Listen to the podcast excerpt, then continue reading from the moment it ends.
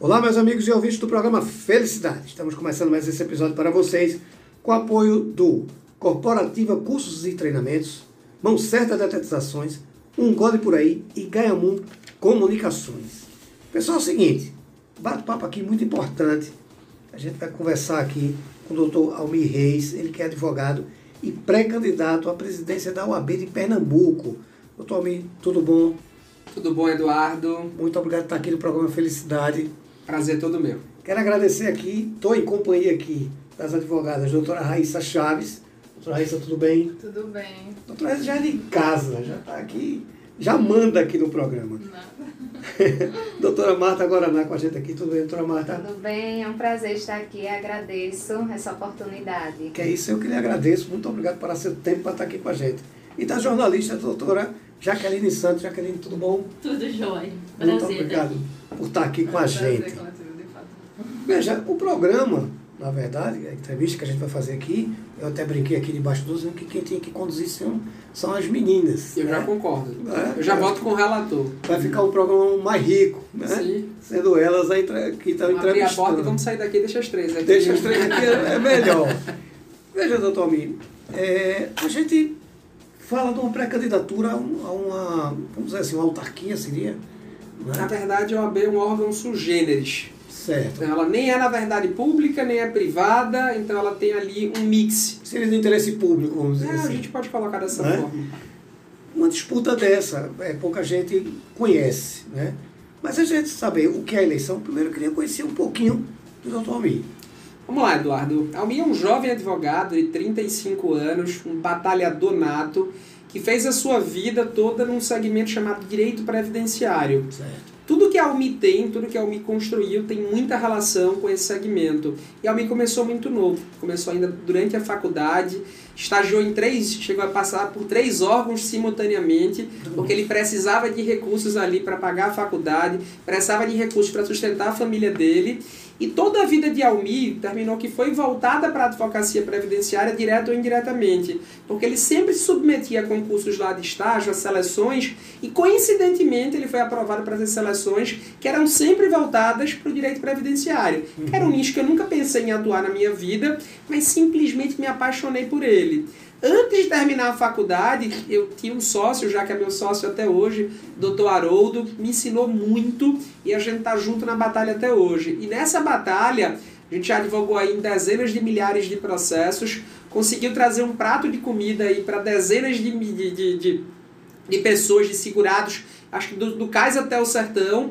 E com o passar do tempo, a gente foi, na verdade, pegando esse viés de tentar, na verdade, servir não só para os nossos clientes, não só para os segurados da Previdência, não só para aqueles que prestavam de assistência, mas pra, passou a ter um olhar especial para aquele jovem advogado que vinha saindo da faculdade e não sabia o que fazer, não estava pronto para ser inserido no mercado de trabalho. E nesse olhar especial, nesse contato diuturno, a gente foi percebendo que a instituição, que a OAB como um todo, não vinha funcionando a contento, não só para o jovem advogado, mas para o advogado militante, para o advogado raiz, ela estava muito longe das expectativas que a gente deve ter de uma instituição que funciona, que é altiva, que é protagonista e que faz realmente a diferença em favor do advogado. Então, perceber que a instituição estava muito desconectada da realidade da advocacia, é que surgiu um grande movimento de renovação na OAB, um movimento que hoje aí tem a participação de 5 mil advogados e advogadas de todo o estado de Pernambuco, um movimento que está contagiando positivamente não só a região metropolitana, não só a Zona da Mata, não só o Sertão, não só o Araripe, não só o São Francisco, mas está contagiando todo o estado de Pernambuco e é um movimento que deve desencadear aí provavelmente uma candidatura a presidente da OAB, de um legítimo representante desse grupo, para que a gente possa tirar do papel essas pautas que a gente tem escutado aí por todo o estado. Interessante você falar em 5 mil pessoas dentro do movimento, porque assim, aqui no programa Felicidade, são inúmeros advogados que passam aqui. E por incrível que pareça, a grande maioria perguntou a mim se eu já tinha entrevistado. Muito engraçado, com realmente um nome muito divulgado, muito falado. Isso é muito importante, até pela sua história e sua idade também, né, num processo desse. A gente sabe que vai ser uma mudança grande dentro da OAB. Veja, antes de da gente falar de proposta de campanha, de pré a pré-campanha, eu queria perguntar o seguinte, a sociedade, às vezes, a OAB, a sociedade acha que está longe nesse processo. E, na verdade, a, a sociedade é muito beneficiada também quando a gente fala de OAB, porque ela está ali para regular também a situação. Né? O que, é que a sociedade precisava conhecer ou saber é, quando a gente fala de uma, de uma eleição na OAB? Olha, Diferentemente de outros órgãos de classe, como o Conselho Regional de Medicina, de Odontologia ou de qualquer outro segmento, de qualquer outra profissão, a OAB ela não se restringe a funcionar como órgão de classe voltado para os advogados e voltado para as advogadas. A OAB tem uma função institucional que vai muito além. Então não é favor nenhum que ela faz para a sociedade. É a própria Constituição, é a própria legislação federal que determina que a OAB, na verdade, deve ser um fiscal da sociedade, que deve funcionar, na verdade, atuando em favor do Estado Democrático de Direito, da justiça social, dos direitos humanos. Então a atuação da OAB ela é muito vista aí no, nos bastidores como um grande porta-voz da sociedade civil organizada. Então é muito importante que a sociedade esteja antenada com quem está participando desse processo, porque o AB em mãos erradas pode representar um grande prejuízo não só para os advogados e advogadas militantes, mas para toda a sociedade. Um OAB que tenha partido político associado, que tenha um candidato que, fre que frequenta ambientes políticos isso pode fazer muito mal à sociedade. A OAB tem que ser independente, a OAB tem que ser altiva, a OAB tem que comprar brigas não só dos advogados, mas também da sociedade quando for o caso. Por isso que é tão importante que a sociedade esteja atenta, conheça os pré-candidatos, para saber o que, que eles já fizeram a vida toda, quais são as pautas, quais são as bandeiras, quais são as ligações de cada um, para que essa escolha que os advogados vão tomar daqui a alguns meses, ela, elas repercutem não só para a advocacia, mas para toda a sociedade. Então é importante que estejamos todos atentos a esse processo de discussão que vai desencadear no próximo presidente, porque um presidente, uma instituição ali em mãos erradas, pode ser um grande atrapalho para toda a sociedade civil organizada. Com certeza, até porque ela, ela, ela é partícipe no processo. Com certeza. Ela, ela faz parte desse, desse processo. Doutora Raíssa, não? Inclusive, doutor Almeida, eu agradeço a oportunidade de estar entrevistando aqui em conjunto né, com o pré-candidato à presidência da OAB, uhum. porque é, eu me senti inserida de fato nesse processo de participação política, entendeu? Como jovem advogada, que era o que a gente já estava começando mais cedo, que é algo que infelizmente outros advogados também que se encontram na mesma situação que eu não têm a mesma oportunidade. Então, assim, diante dessa situação, eu gostaria de saber, inclusive, quais são as suas propostas para os novos advogados, para a advocacia no interior, quais são as suas propostas efetivas da sua pré-candidatura, no caso. Raíssa, eu agradeço pela pergunta e eu te falo que, sobretudo, a jovem advocacia, ela se sente completamente alijada das discussões da OAB primeira coisa que a gente quer fazer, a gente quer trazer os advogados para dentro da instituição, quer trazer a sensação de pertencimento. E como é que a gente inaugura isso? Deixando o advogado decidir como é que ele quer alocar os recursos da entidade. A OAB Pernambuco tem uma arrecadação própria aí por volta de 35 milhões por ano. Eu quero o advogado e advogada militante dizendo onde quer alocar esse dinheiro, que não é do gestor A, B ou C. Esse dinheiro é da classe. E a gente tem muitas ideias à luz do que tem medido isso em pesquisa. Ah, muitas vezes o jovem advogado ele quer um local em que ele possa exercer advocacia sem precisar ter o custo muitas vezes para contratar uma secretária, para pagar um aluguel, pagar um IPTU. Então a gente pensa em criar grandes coworks gratuitos por toda a cidade, aqui mais dois no Recife, um na Zona Norte e outro na Zona Sul, para que o jovem advogado, saindo da faculdade, ele tenha onde atender um cliente, ele tenha onde fazer uma audiência, ele tenha onde redigir uma peça processual sem precisar estar tá tendo um custo absurdo. Ele já paga muito caro pela anuidade dele. Sim. E se você levar em consideração que 40 mil advogados pagam por essa anuidade também, a arrecadação é absurda. Então chegou a vez de devolver à instituição para a classe e não para pessoas que querem usá-la ali com fins políticos, como trampolim político. Não é incomum a gente ver pessoas que estão hoje ocupando posições na OAB e que saem da OAB querem ser governador, querem ser presidente, querem ser isso, querem... nada contra quem quer viver uma vida político partidária, mas isso não pode acontecer você tendo dentro da instituição. E o que a gente percebe é isso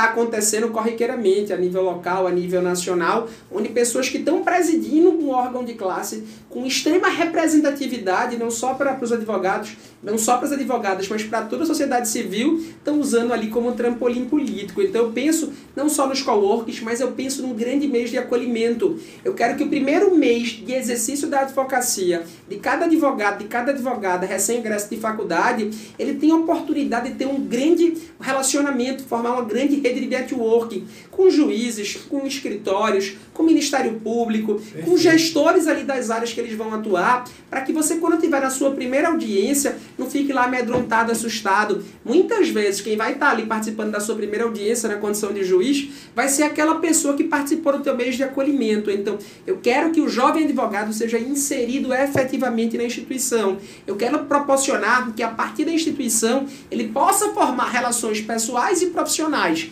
Então, a gente vai estimular que o advogado passe a ser o efetivo protagonista e não ali um ou outro que quer usar a instituição tão somente com fins políticos. Inclusive, doutor Almeida, é, esse seu viés que você apresentou como é, proposta da pré-candidatura, eu vislumbro muito como a questão do incentivo ao empreendedorismo jurídico de fato, entendeu? Dos novos advogados, que é algo que falta, sabe, hoje em dia. E assim, é, existe uma percepção coletiva entre esses jovens advogados que de fato a gente não consegue crescer muito na área por conta dessa questão, entendeu? Então é ótimo. Inclusive, eu queria puxar o gancho para saber o seguinte: a questão da anuidade para os novos advogados, como é que vai como é que vai ser, como é que vai andar assim, nesse sentido? Vamos inovar completamente no tocante à anuidade. Hoje o AB tem mais de 50% de inadimplência. Para mais de 50% dos advogados, a anuidade é completamente impagável. O que é que eu quero fazer? Eu quero implantar uma anuidade justa, que cobre esse valor de hoje, 850, para quem pode pagar, mas para aqueles que estão começando, para aqueles que eventualmente não têm capacidade contributiva, que você tem um valor reduzido de anuidade. Como é que vai funcionar isso? Tem que funcionar sem demagogia, explicando, olha, é melhor não receber nada ou é melhor você ter um critério objetivo para estabelecer a redução da anuidade? E o que a gente fala, Raíssa, Marta, é que a gente pode criar um critério objetivo, que pode ser, por exemplo, a faixa de isenção de imposto de renda. Aquele que não oferiu honorários no ano civil anterior em patamar que supere a tabela de imposto de renda, esse vai ter o mesmo acesso a benefícios de redução de anuidade que hoje são restritos à jovem advocacia. Então eu quero que esse advogado que não teve rendimento no ano anterior, que suplante a tabela de isenção de imposto de renda, que ele pague até 50% menos no valor da anuidade. E fora isso, a gente tem um outro projeto que é extremamente bem aceito por onde a gente anda, anda, é que a gente vai estimular que o advogado se qualifique. E quanto mais ele se qualificar, menos ele vai pagar de anuidade. É um projeto muito bacana porque basicamente ele é o seguinte: eu vou ofertar 20 grandes cursos gratuitos 30 grandes cursos gratuitos, 40 grandes cursos gratuitos, sempre cursos com qualidade e sem custo.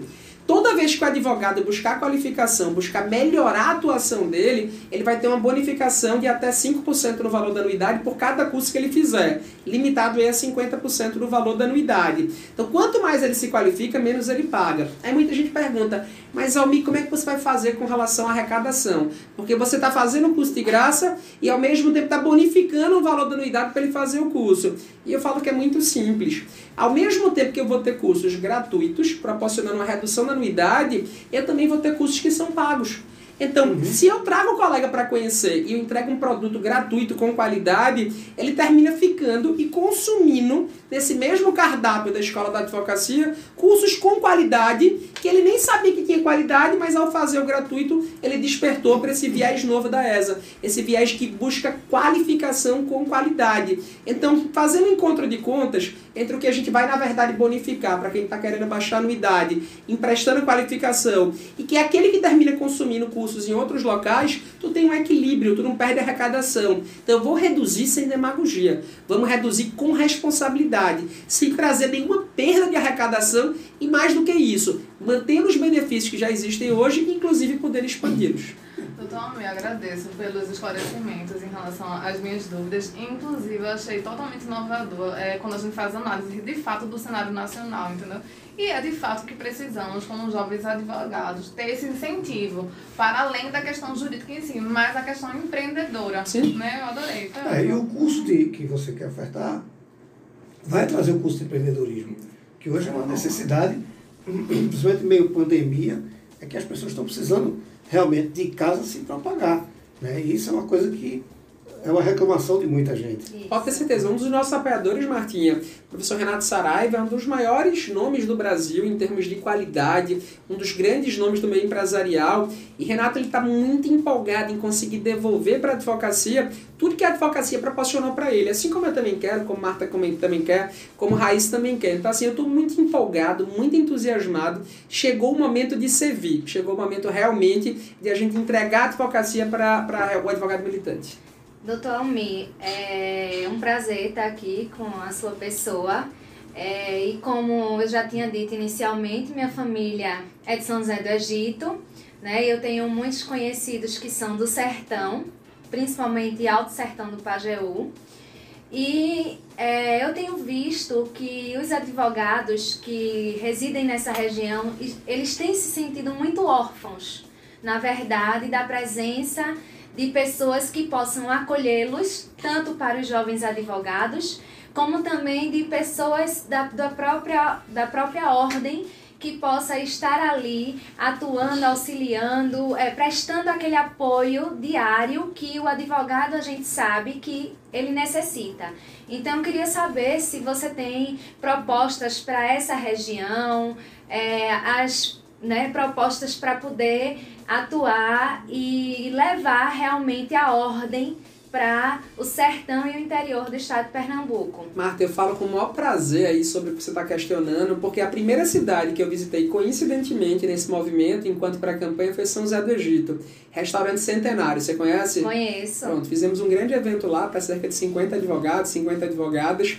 E a gente, na verdade, inverteu a ordem do que está se acostumado a fazer numa eleição de OAB. Ao invés de chegar lá dizendo que a gente sabe tudo, importando da capital todas as propostas e soluções, a gente foi ouvir e começou pelo Pajeú. Então, nesse, nesse restaurante, nessa data, no começo de janeiro, a gente escutou muitas ponderações e boa parte delas denotava ali que o advogado sertanejo, o advogado interiorano, o advogado do Pajeú, se sente muito distante da instituição. É como se, na verdade, a OAB só funcionasse razoavelmente, eu não falo nem bem, para o advogado aqui da metropolitana, para o advogado da capital.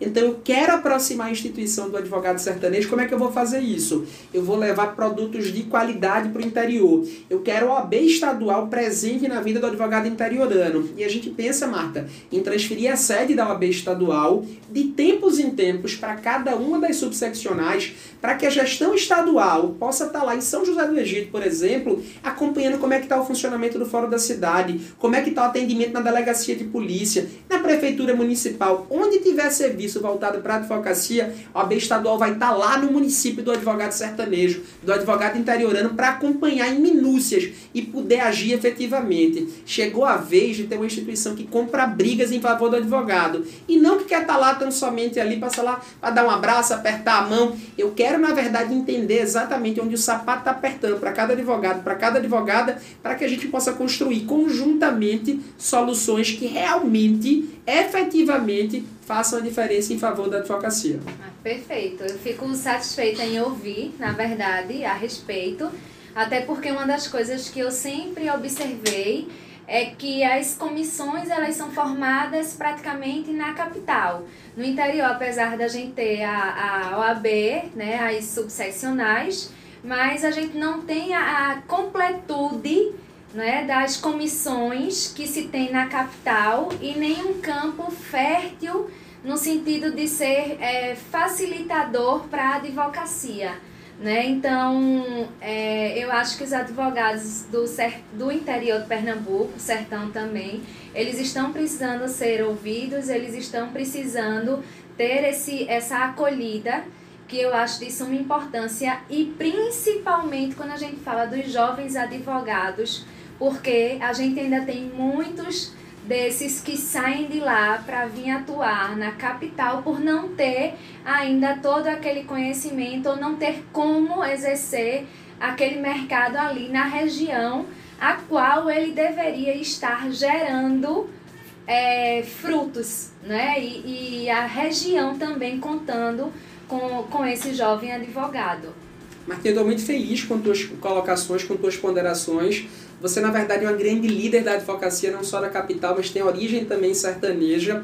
E você tem muito a agregar ah, nesse movimento que a gente integra aí, se Deus quiser, conjuntamente, porque você conhece em loco as pautas sertanejas. E, assim, de uma forma geral, não adianta o advogado que está aqui na capital achar que sabe de tudo e tal. Só andando, percorrendo cada cidade, olhando no olho de cada advogado, olhando no olho de cada advogada, é que a gente vai poder, na verdade, buscar as pautas que realmente são sensíveis a cada segmento, a cada município, para que a gente possa ter um OAB muito mais presente, para que a gente possa devolver para o advogado o sentimento de pertencimento à classe.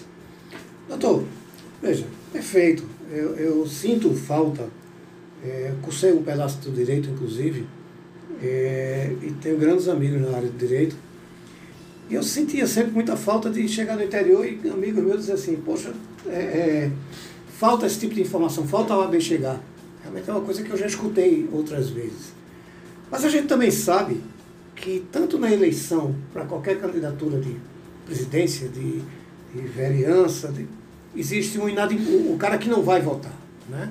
E na OAB também não é diferente. O que eu acho de uma perda terrível, porque estão decidindo ali uma organização para você, como profissional da sua área. Eu acho que o cara que não vai votar, eu acho que ele está perdendo sozinho. Né? Mas existe aquele cara que não vai votar. Existe o cara que vai votar é, na, no pensamento, no, no, na escolha de alguém. Estou dizendo isso que eu queria que senhor, o senhor colocasse o seguinte. Vou sair agora para votar na OAB. O advogado que está nos ouvindo vai votar na OAB. O que é que ele tem que pensar a partir da hora que ele disser, rapaz, eu vou votar, vou lá votar na OAB? O que é que ele tem que pensar a partir daquele momento até chegar lá na boca da urna? Rapaz, é muito simples e muito boa a tua pergunta. A gente tem dois grupos que vão disputar essa eleição. O grupo da situação, que acha que está tudo lindo, maravilhoso, que o OAB está fazendo o máximo que pode, que o TJ está bem, que o TRF está bem, que a advocacia está maravilhosa, que está rica, que está protagonista, que está tudo maravilhoso. E existe um grupo, que é o que eu integro, que acha que não é bem assim que realmente a OAB precisa estar mais presente na vida do advogado, que precisa escutar mais, que precisa olhar mais, que precisa observar que esse público que está saindo hoje das faculdades não está pronto para exercer advocacia, que atenta que o tribunal não está funcionando a contento, que o tribunal está atropelando a OAB e a OAB não sabe, não consegue nem anotar a placa, já passou por cima e a OAB não consegue fazer nada. Então o advogado vai poder escolher se quer continuar com essas pessoas que acham que está tudo bem mantendo o status quo e os que estão ricos cada vez mais ricos, ou se querem olhar para uma nova diretriz, uma diretriz que enxerga um novo olhar, um novo horizonte para a advocacia militante, uma diretriz que foca no jovem advogado, que foca naquele que realmente precisa do apoio da instituição e não nos grandes escritórios que foca muitas vezes em conhecer de perto a realidade de cada segmento da advocacia, para saber como é que o AB pode ser mais útil para aquele segmento específico. Que também reconhece, o nosso segmento também reconhece que a OAB tem alguns acertos. Tem um programa Tribuna Livre que funciona bem, o Elvará, que é um programa implantado durante a pandemia que funciona bem, e a gente quer manter. O que está funcionando bem, o que está deu certo, vamos manter. Mas não vamos nos limitar a deixar a advocacia precarizada, uberizada como está atualmente. Eu quero devolver, repito, esse é o nosso grande foco, devolver a instituição para o advogado militante. Eu quero resgatar o orgulho de ser advogado. Eu quero resgatar o protagonismo da advocacia, não só entre os advogados, não só no judiciário, não só no Ministério Público, mas perante toda a sociedade civil organizada. Então, existe um grupo que defende isso e existe o outro que defende que está tudo lindo e maravilhoso. Então, o que a gente quer é que a advocacia conheça os pré-candidatos antes de votar e possa ali, na verdade, firmar um posicionamento à luz do que cada um defende, à luz do que cada um já construiu durante a vida. É importante olhar para o histórico também dos pré-candidatos. Uhum. Existe um pessoal que quer se eternizar na gestão, porque quer indicar vagas para TJ, para STJ, para diretoria, para isso, e existe um grupo que não, que nunca ocupou posições na direção da OAB e que quer que a gestão seja participativa, que o advogado passe a opinar sobre exatamente para onde vai cada centavo que é arrecadado a título de anuidade ou de forma indireta pela OAB. Perfeito. E uma coisa, doutor, é, quando é que vai ser a eleição? Segunda quinzena de novembro. Ainda não tem a data exata, mas provavelmente dia 17, 18, 19. Geralmente entre o dia 17 e 19 de novembro. É, 19 é uma data boa, que é meu aniversário, então é uma data Da minha irmã também. Pronto, Minha perfeito, irmã nasceu em tá vendo? 19 de novembro de 82. Deve ter nascido em 80, mais ou menos. É, ah, mais ou menos por aí. Bote, bote um tempo atrás ainda, né? É, uma coisa eu digo, só nasce gente boa nesse dia. Então se a eleição for nesse dia, Né, tá eu vou dizer ser nessa boa. época, porque eu sou de 4 de novembro. Ó, tá vendo? Pronto, então novembro mesmo. É, doutor, é, a gente está chegando no final da, da entrevista, mas eu queria saber do senhor o seguinte. Quem está indeciso ou quem quer conhecer seu trabalho, como é que vai lhe encontrar? Olha, a gente ainda não pode falar que é candidato, porque o processo eleitoral não foi deflagrado ainda. Certo. Hoje, ao lado de Marta, de Raíssa, eu tenho a honra de integrar um movimento de renovação, um movimento que está escutando, escutando e escutando. Esse movimento é conhecido como a Ordem é Renovar. Ele tem um Instagram também, você pode seguir a gente lá no Instagram, o Movimento Ordem é Renovar. Pode me seguir também no Instagram pessoal, Almir Rei Júnior, onde a gente geralmente divulga aí boa parte das agendas que estamos fazendo na metropolitana, na, na zona da Mata Norte e Sul, no Sertão, no Araripe, no Vale do São Francisco. A gente sempre divulga muito conteúdo lá. Então, por hora, a gente está convidando essas pessoas que ainda não nos conhecem a nos procurar, mesmo que em redes sociais, para saber exatamente o que a gente defende, o que a gente já fez, qual a nossa história, para que no tempo certo, quando as eleições estiverem realmente deflagradas, ela possa ali ter uma opção à luz do, de um grau de conhecimento importante dos dois lados. Repito, o nosso lado é o que reconhece alguns acertos, mas que eventualmente entende e aponta para um novo horizonte, um horizonte em que a advocacia volte a ser respeitada, enquanto o outro lado acha que está tudo bem. É importante convidar essas pessoas a nos conhecerem, seja em redes sociais, seja no escritório. A gente está fazendo visitas pontuais também a colegas para explicar um pouco do nosso movimento, para que no tempo certo essas pessoas ali sejam contagiadas com essa energia positiva, com esse astral bom e estejamos aí, se Deus quiser, do mesmo lado, pro lado que, que realmente quer o orgulho de ser advogado brilhando no olho de cada advogado, de cada advogada. Perfeito. Eu quero agradecer a sua vida aqui. Você que faça uso do programa Felicidade. Quando sair a candidatura, venha-se embora para cá.